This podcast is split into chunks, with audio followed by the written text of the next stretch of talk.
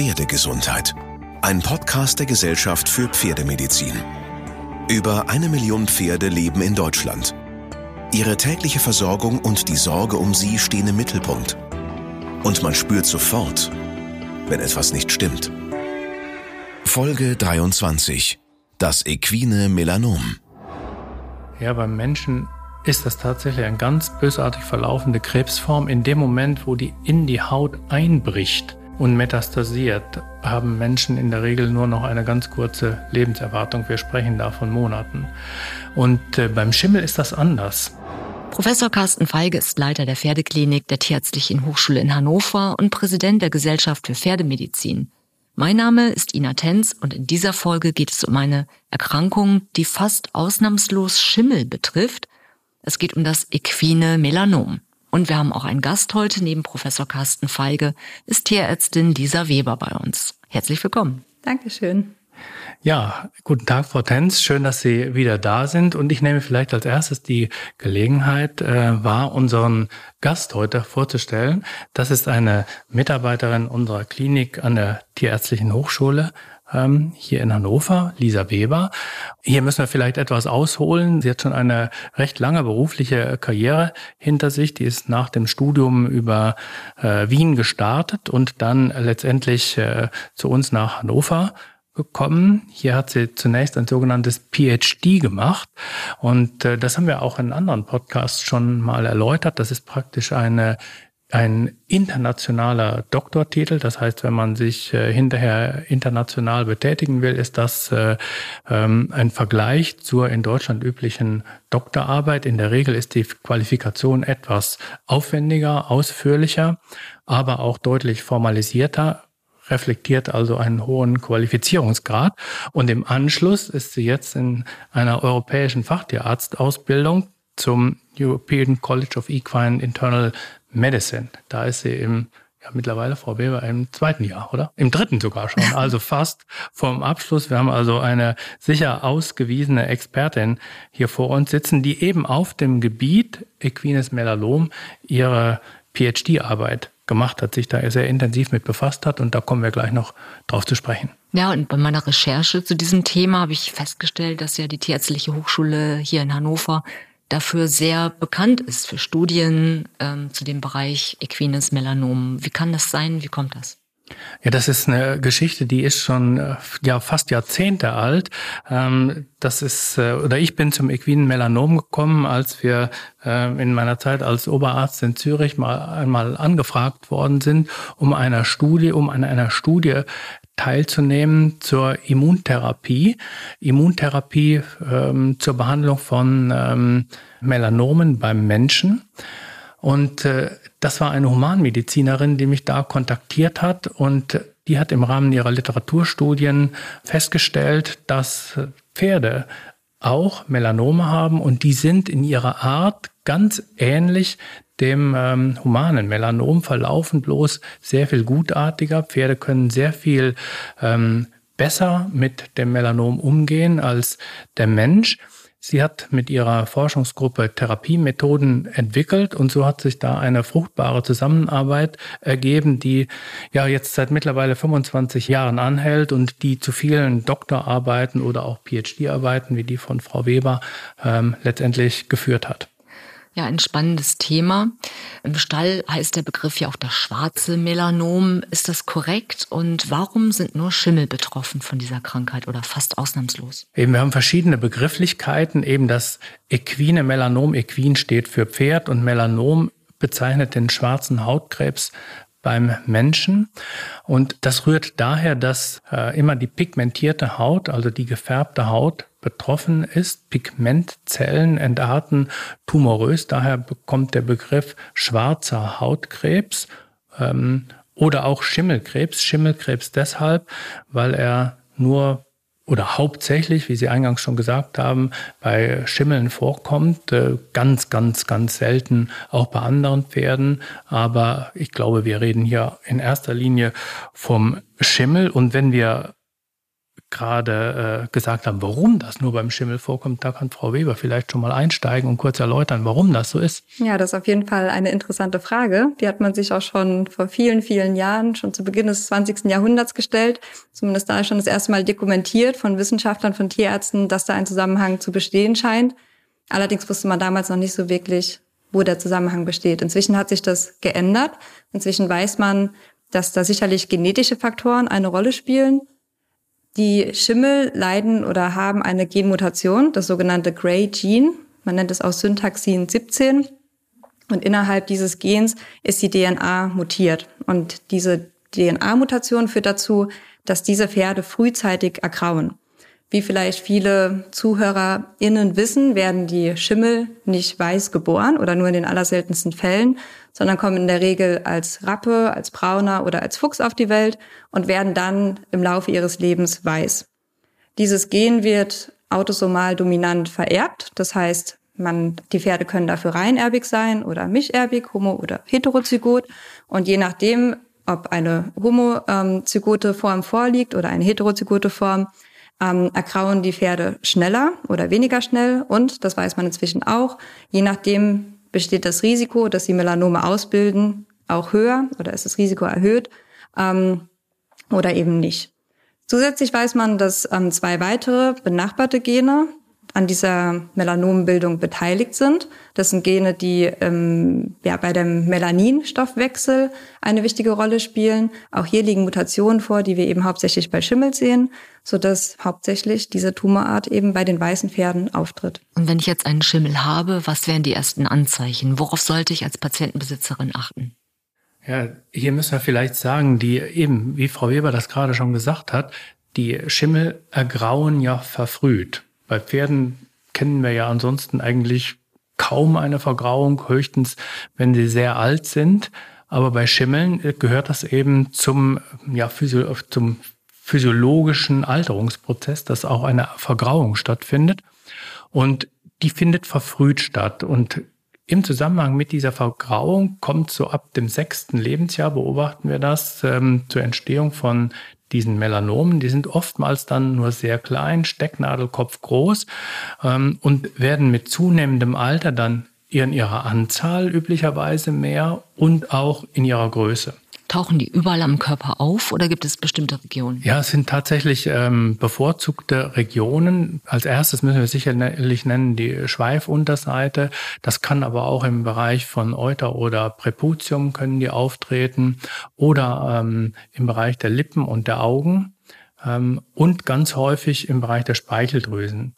Das sind, ähm, wenn die Pferde in der Ganaschengegend so große, höckrige Zubildungen haben, dann äh, und wenn das dann Schimmel sind, dann ist das üblicherweise ein äh, Melanom. Das kann man aufgrund der Klinik schon sehr gut diagnostizieren. Und wenn Sie gerade gefragt haben, ähm, wie ist der Verlauf, dann muss man eigentlich sagen, wenn man die beobachtet, die Tiere, dann kann man ja so im Laufe von zehn Jahren bei den meisten Pferden eine Melanombildung feststellen und im Alter von 15 Jahren haben etwa 80 Prozent aller Schimmel Melanome. Dieser Podcast wird von der Pferdegesundheit von Böhringer Ingelheim unterstützt.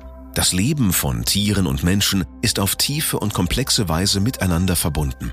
Böhringer Ingelheim ist überzeugt, wenn Tiere gesund sind, sind auch die Menschen gesünder. Das Ziel des forschenden Familienunternehmen Böhringer Ingelheim ist es, die Gesundheit und das Leben von Menschen und Tieren durch die Prävention von Infektionskrankheiten, die Förderung von Tierwohl und die Stärkung der Bindung von Mensch und Tier zu fördern. Und wissen Sie etwas darüber, warum es ausgerechnet in diesen Körperregionen häufiger vorkommt oder ist das noch unbekannt?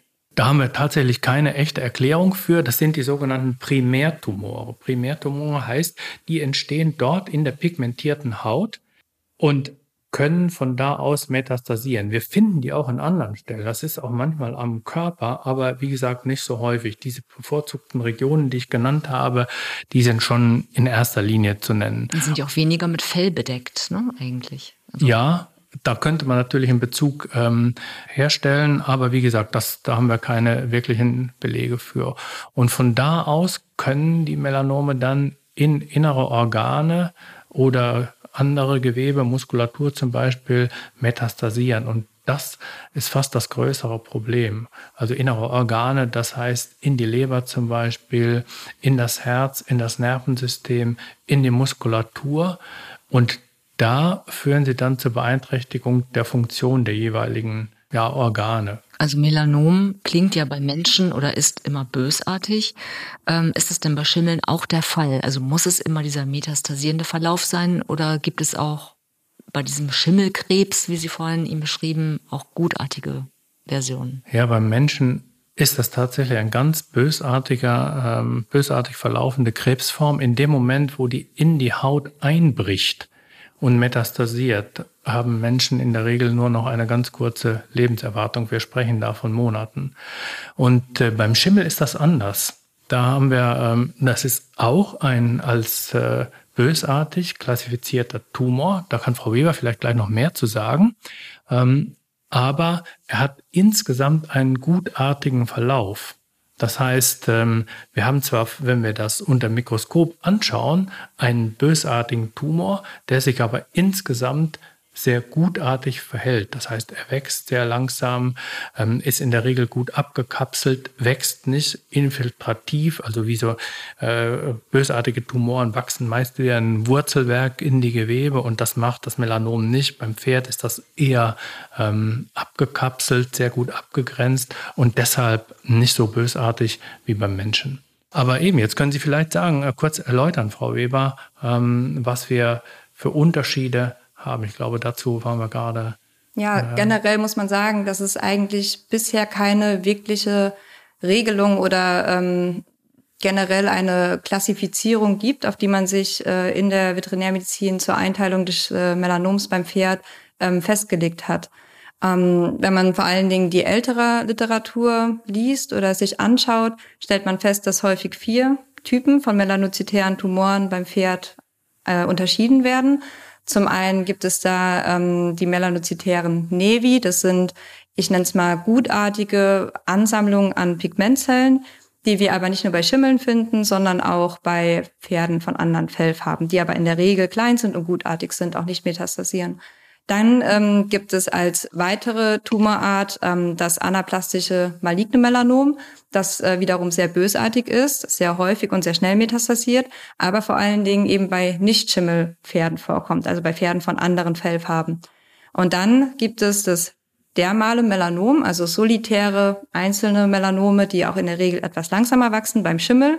Oder wenn diese Melanome anfangen größer zu werden, zu konfluieren, ähm, bezeichnet man das meist als dermale Melanomatose. Allerdings, wenn man jetzt die aktuellere Literatur sich anschaut, stellt man fest, dass die meisten Autoren inzwischen dazu übergehen und ähm, die Melanome beim Pferd generell als equines, malignes Melanom bezeichnen, weil man einfach davon ausgehen muss, dass jeder melanozytäre Tumor beim Pferd und vor allen Dingen eben auch beim Schimmel zumindest ein malignes Potenzial hat. Das mhm. heißt, diese Möglichkeit, bösartig zu entarten, besteht bei allen Tumoren. Wie auch beim Sarkoid, das hatten wir in der Sarkoid-Folge mhm. ja beschrieben. Ja, wobei ich da vielleicht eine kleine Einschränkung geben muss. Ähm, man generell ist es schon richtig, kann man das ähm, Sarkoid als Semimaligne einteilen. Ne? Tumoren teilt man ja ein anhand der äh, Dignität, das heißt anhand des biologischen Verhaltens, ob sie in Gewebe streuen, ja oder nein. Wenn sie das nicht tun, sind sie benigne, also gutartig. Wenn sie in Organe metastasieren können, bezeichnet man sie als maligne. Und das äh, equine Sarkoid ähm, ist semimaligne, weil es in umgebendes Gewebe und in Lymphknoten metastasieren kann, aber nicht in Organe. Mhm. Und so ist es eben beim Melanom des Pferdes eben doch der Fall oder es kann der Fall sein. Und dementsprechend ähm, teilen die meisten Autoren es heute als equines malignes Melanom ein. Und weiß man etwas über die Auslöser? Ist es genetisch bedingt? Gibt es Einflüsse von außen, die das begünstigen? Mm, also beim Menschen ist es ja so, dass man inzwischen mehrere Prädispositionsfaktoren für die Entstehung von Melanomen kennt. Das sind vor allem Menschen mit hellen Hauttypen oder Menschen, die einer starken ähm, Sonnenlichtexposition ausgesetzt sind, also die viel UV-Strahlung abbekommen. Da weiß man, dass das die Entstehung dieser Hauttumoren fördern kann. Wenn wir ähm, uns die Pathogenese des Melanoms beim Pferd anschauen, haben wir zum einen gerade schon drüber gesprochen, das hat auf jeden Fall auch eine, eine genetische Komponente. Und man geht eher weniger davon aus, dass auch UV-Strahlung eine Komponente spielt oder eine Rolle spielt. Da ähm, bei den meisten Pferden und so auch bei den Schimmeln die Haut eigentlich sehr stark pigmentiert ist. Die ist nahezu schwarz. Das heißt schon mal weniger anfällig für UV-Strahlung. Und vor allen Dingen unter der Schweifrübe, da kommt ja kein Sonnenstrahl hin. Absolut, das ja. ist der zweite Punkt. Ne? Herr Feige hat schon ähm, ja davon berichtet, wo diese Tumoren hauptsächlich auftreten. Und das sind eigentlich Körperregionen, die kaum Kontakt zu Sonnenlicht haben. Deswegen geht man davon aus, dass beim Pferd die UV-Strahlung eher eine ja, reduzierte Rolle spielt, eine untergeordnete Rolle spielt. Können denn auch Viren Auslöser sein? Also Viren sind bisher als Auslöser nicht beschrieben und von den aktuellen Daten, die wir auf diesem Gebiet sammeln konnten, gibt es da auch keine Hinweise darauf, dass es ähm, ja eine virale Genese haben könnte. Jetzt gibt es ja diese Weisheit unter Tierärzten, Schimmel sterben mit den Melanomen, aber nicht an den Melanomen. Ist das zutreffend? Mhm. Ähm, diese Weisheit, ja, die habe ich auch schon das ein oder andere Mal gehört und ich finde es auch eigentlich ganz gut, dass Sie das jetzt hier in dem Rahmen ansprechen, ähm, da ich glaube, dass jeder Pferdebesitzer und auch jeder Tierarzt, der sich vermehrt mit dem Melanom beim Schimmel beschäftigt, irgendwann über diesen Satz stolpern wird. Und ähm, wenn Sie mich fragen, ob da was dran ist an dieser Weisheit, ob das stimmt, muss ich sagen, jein. Also ich Danke. Ich denke, es ist ganz gut, wenn wir das hier jetzt etwas äh, beleuchten und vielleicht etwas differenzierter betrachten.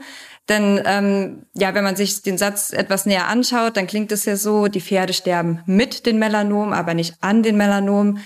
Als wäre das eine Erkrankung, die man, ja, ich sag's mal in Anführungszeichen, ignorieren kann, weil das Pferd damit alt werden kann und ähm, das Pferd in seiner Lebensqualität durch diese Tumoren nicht beeinträchtigt werden.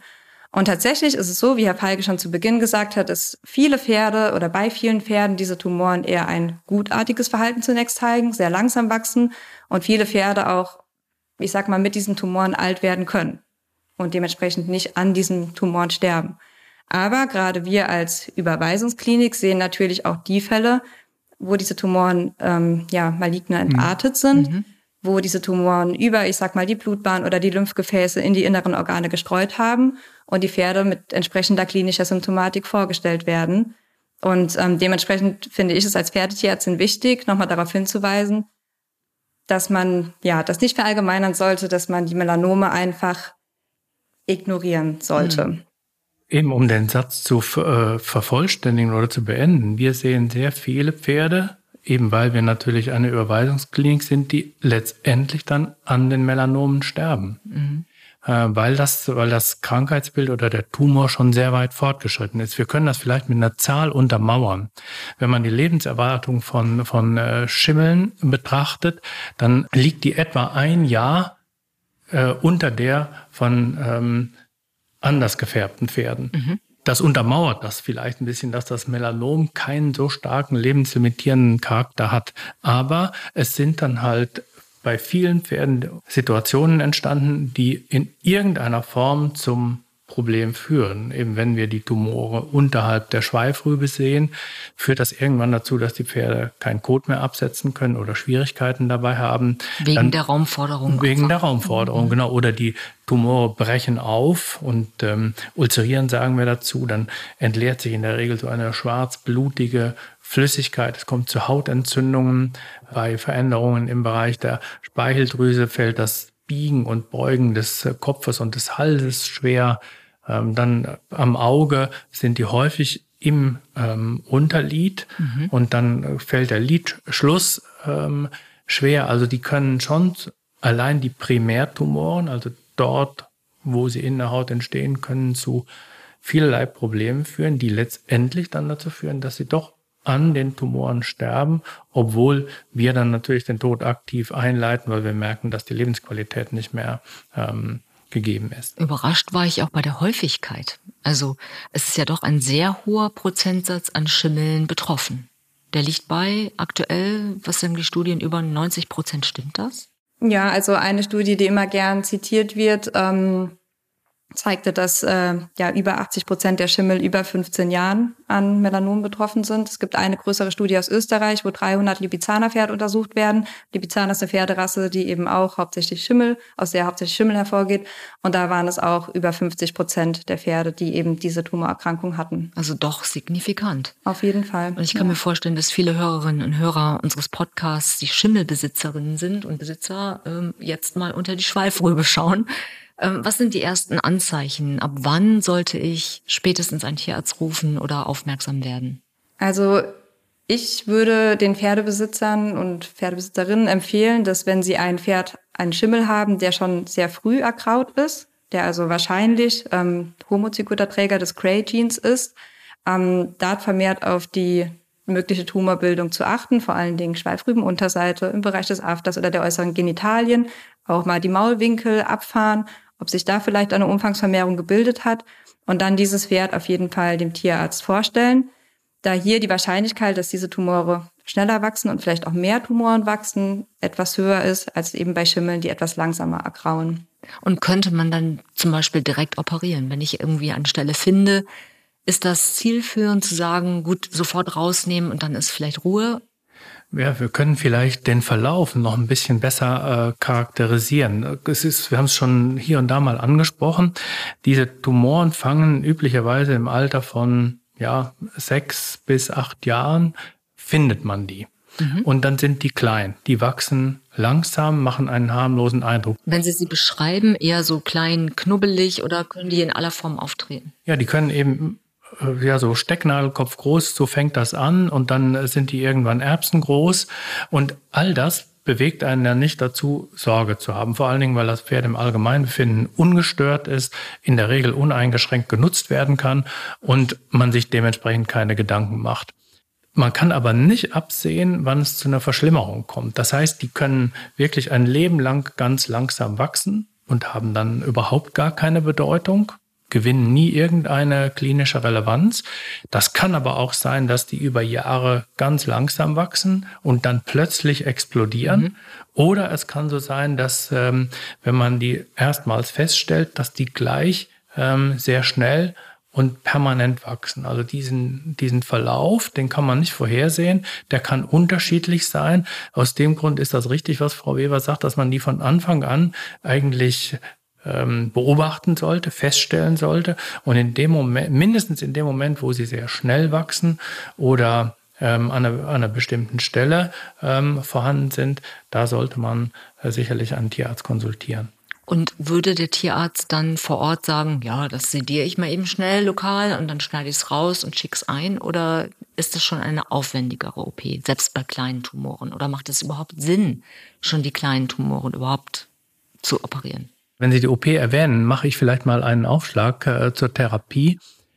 Die OP ist keine Standardtherapie und wie eigentlich überhaupt gar keine äh, Therapie eine Standardbehandlung ist beim äh, equinen Melanom.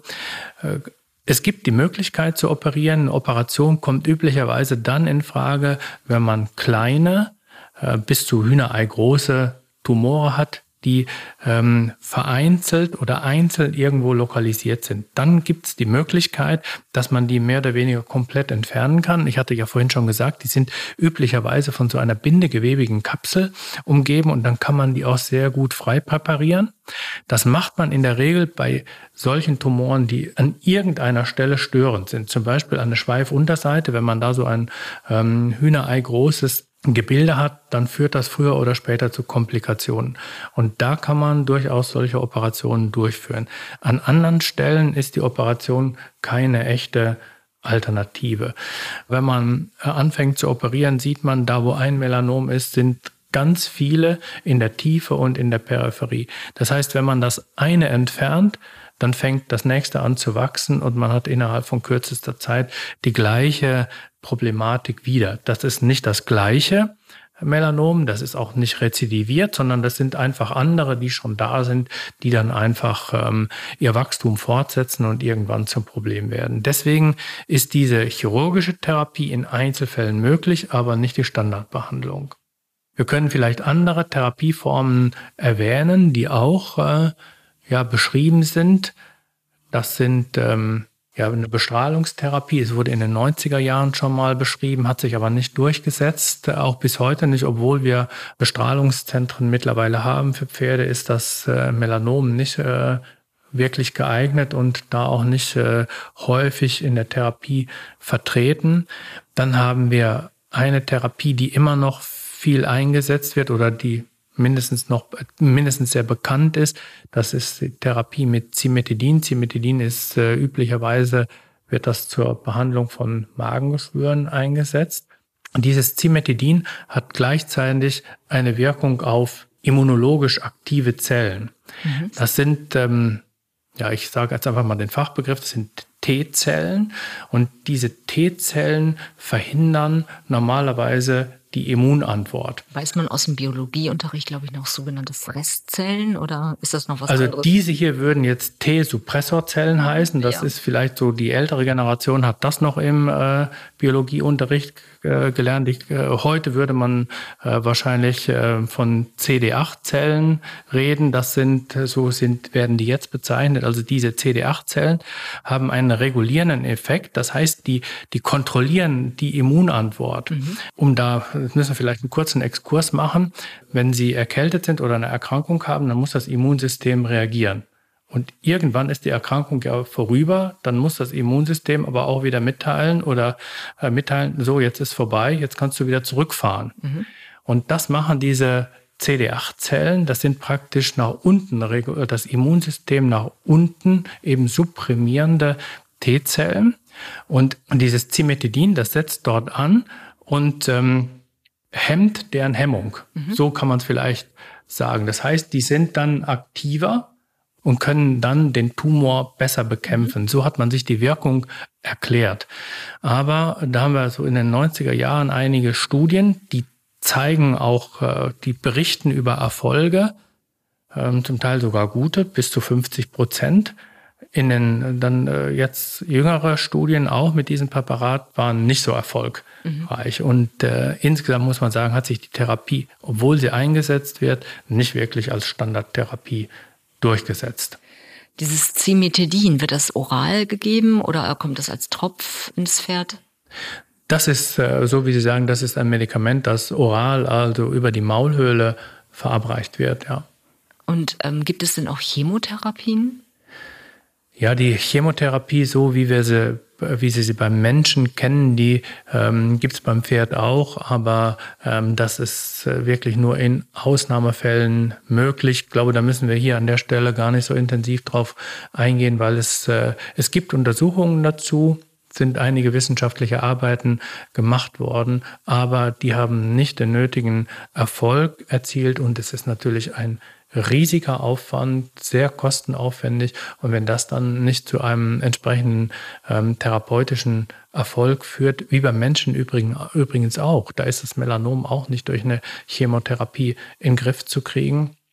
Insofern hat sich die Forschung da auf andere Therapieformen ähm, verlagert. Und jetzt müssen wir eigentlich unsere Immunotherapien ähm, ins Spiel bringen. Das ist äh, unter anderem eine Therapieform, die Frau Weber gut kennt. Vielleicht können Sie da kurz äh, einleitend drüber ja, sprechen. Genau, es gibt ähm, die Möglichkeit einer systemischen Immuntherapie. Äh, es gibt die Möglichkeit der Verabreichung der sogenannten Oncept-Melanoma-Vakzine. Das ist eine sozusagen ein Impfstoff, so kann man sich das vorstellen, der äh, xenogene Plasmid-DNA enthält. Das klingt jetzt erstmal etwas kompliziert. Am Ende ist es so, dass dem Pferd DNA verabreicht wird die ja für humane Tyrosinase, also ein bestimmtes menschliches Protein, kodiert. Der Pferdekörper erkennt dieses Protein als fremd an und das Immunsystem des Pferdes wird aktiviert und fängt an, Antikörper gegen dieses Protein zu bilden. Nun ist es so, dass ähm, die Tumorzellen, die Melanomzellen, diese Tyrosinase ebenfalls auf ihrer Oberfläche sozusagen anhaften haben, produzieren und diese Tyrosinase des Pferdes ist der Tyrosinase des Menschen sehr ähnlich. Die Idee ist also, dass das Pferd anfängt, Antikörper gegen die humane Tyrosinase zu bilden und dabei gleichzeitig die eigene Tyrosinasen auf den Melanomzellen als fremd erkennt und anfängt, diese Tumorzellen zu zerstören. Ganz spannender Forschungsansatz. Sie hatten eingangs diese Vakzine erwähnt. Ist die denn schon marktüblich? Hat jeder Tierarzt in seiner Tasche oder dauert das noch? Also tatsächlich ist es so, dass diese Vakzine für, ähm, ich nenne es mal Hundepatienten mit Melanom offiziell zugelassen ist. Aber diese Vakzine ist nicht für den Einsatz beim Pferd zugelassen. Das heißt, wir hier an der Pferdeklinik der Tierärztlichen Hochschule haben eine Ausnahmegenehmigung. Im Rahmen einer klinischen Studie dürfen wir diese Vakzine aus den USA importieren und den Pferden hier vor Ort verabreichen weil es aber eben im Rahmen einer ja, Studie erfolgt. Das heißt, ähm, Andere Tierärzte in Deutschland, auch andere Kliniken in Deutschland ohne diese offizielle Erlaubnis ähm, können das Produkt leider noch nicht beziehen. Spannend, dass es eben Gegenstand ist einer Studie. Gibt es da schon erste Erfolgsmeldungen? Ähm, also erste veröffentlichte Daten gibt es noch nicht, aber wir haben natürlich schon angefangen, die Daten der letzten Jahre auszuwerten. Und ähm, das, was wir derzeit feststellen können, ist, dass diese Behandlung über mehrere Monate bei den Pferden zumindest zu einer Stagnation des Wachstums führt. Das bedeutet, dass die Tumoren langsamer wachsen oder gar nicht mehr weiter wachsen. Aber, das muss man auch ganz klar sagen, es führt zu keiner vollständigen Remission. Das heißt, die Tumoren gehen nicht vollständig zurück.